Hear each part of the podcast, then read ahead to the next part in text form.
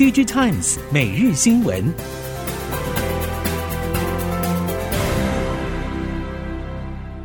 什么？逐客到日本只要五分钟？什么？逐客到欧洲只要五分钟？嘉利利旅行社新竹分公司盛大开幕，专办精致日本、欧洲蜜月、肯亚、土耳其。家族旅游、亲子同乐、欧洲自由行，只要你想去，没有办不到。嘉利利旅行社拉近你和世界的距离，立刻上网搜寻嘉利利旅行社。听众朋友们好，欢迎收听《DigiTimes 每日新闻》，我是王方月，现在为您提供今天的科技产业新闻重点。首先带您关心。深耕国际汽车产业多年的台达电和广达早就运作过路演，但对其他电子六哥来说，近几年才积极大步跨足汽车领域，快速争取到路演机会实属不容易。近期市场传出，某一台系电子六哥有效将车用 IDM 厂的晶片进行系统整合，让一颗晶片可以因应两到三个汽车荧幕需求。除了已经有效融合这些荧幕下不同的作业系统，最关键的是各荧幕功能切换自如。外传这项系统整合技术在今年下半快速赢得某欧系一线主流车厂的路演机会，让台湾与国际主流车厂接轨，再添新将，验证电子六哥在汽车电子的黑马气势，称得上是气势如虹。苹果红色供应链近期再度出手抢攻功率放大器领域。中国电子零组件制造商立讯精密日前与美国无线连接晶片供应商 Qorvo 达成协议，将接手 Qorvo 位于中国的两座后段封装测试工厂。针对立讯收购 c r o v o 位于中国的两座厂房市场动态，台系三五族业者分析，这两座后段封测厂应该是属于 c r o v o 较低毛利的业务。无论是对于 c r o v o 或是台系的功率放大器业者而言，前端制程还是技术关键，其主要技术量能仍然掌握在台厂手中，对于功率放大器产业的变动并没有过多影响。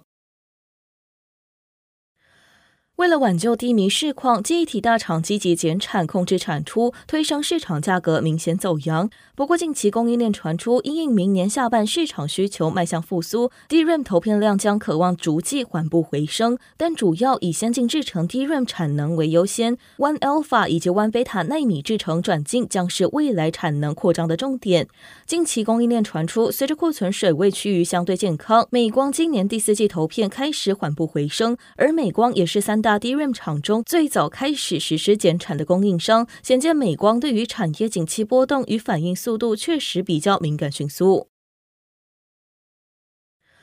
伴随笔电供应链库存陆续调节完毕，各大终端品牌推出二零二四年新机种，基础功率元件 MOSFET 厂商提前卡位切入供应链。同时，在 EIPC 话题推动之下，力士副总经理钟炳佳表示，预期明年下半笔电重回成长，整体营运有望优于今年。相关供应链业者表示，乐观看待笔电市场将恢复健康供需状态，不过受限于终端消费力道还没有明显复苏，市况仍然受到大环境不景气因素影响。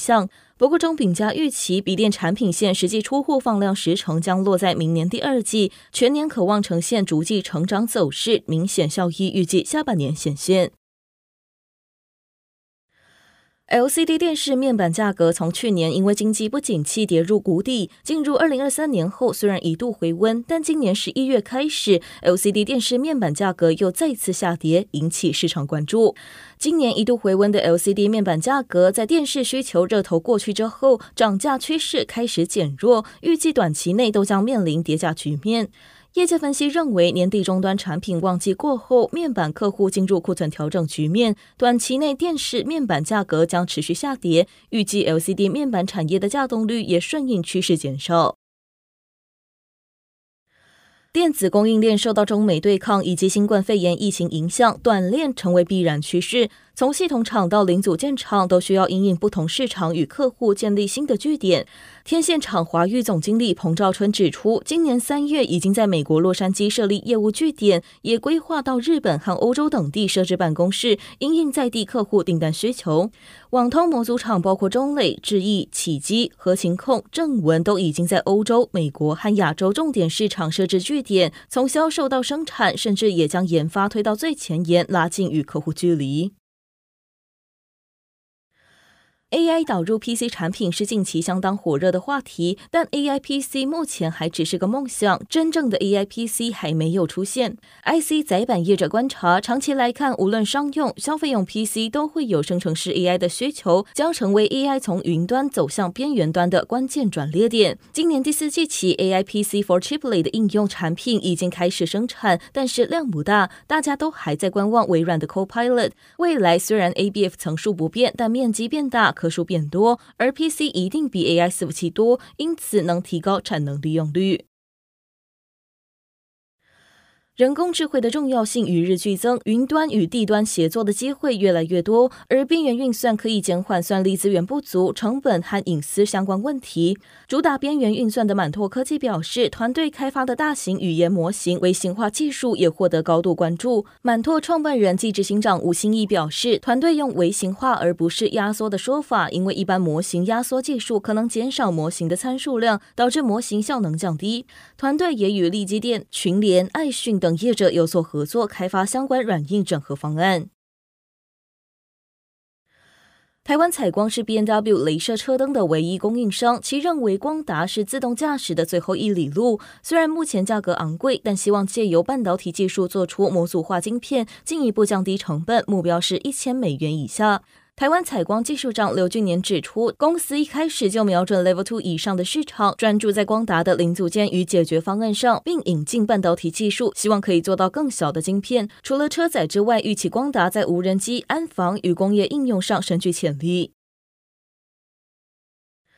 日本大发汽车在今年四到五月车辆测试造假消息连环爆，二十号正式在日本官网宣布，经独立第三方委员会调查的报告出炉，与大发汽车有合作关系的丰田、马自达、速霸陆都受到波及。对此，丰田汽车台湾总代理和泰汽车也在同日发布声明，表示台湾不在受波及范围内。在节能减碳的全球趋势之下，各车厂对于排气量表现的压力很大。供应链业者指出，日本企业一向以准时和职人精神著称，但是当交货的压力摆在眼前，恐怕难两全。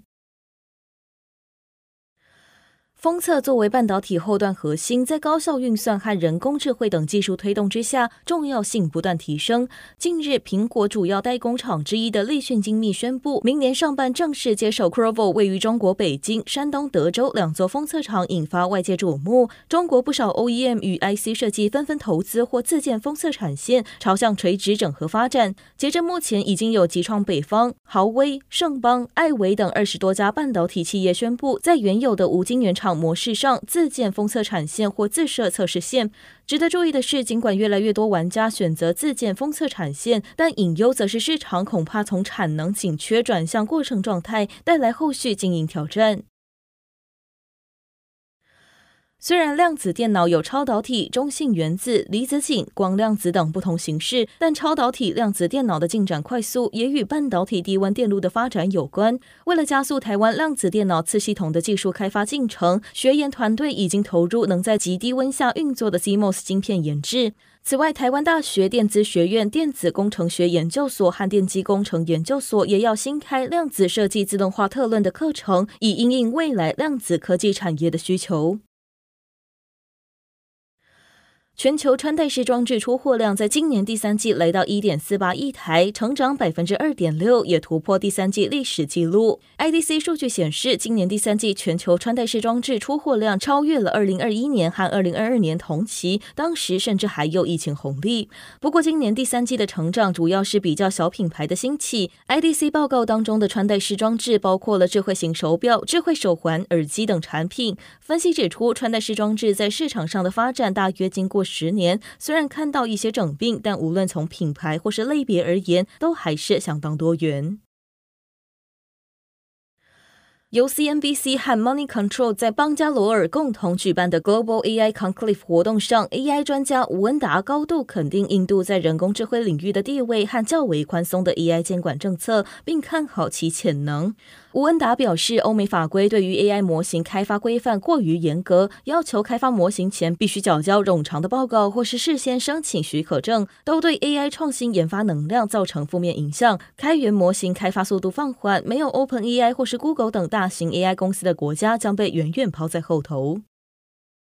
以上新闻由《Digitimes 电子时报》提供，翁方月编辑播报。谢谢您的收听。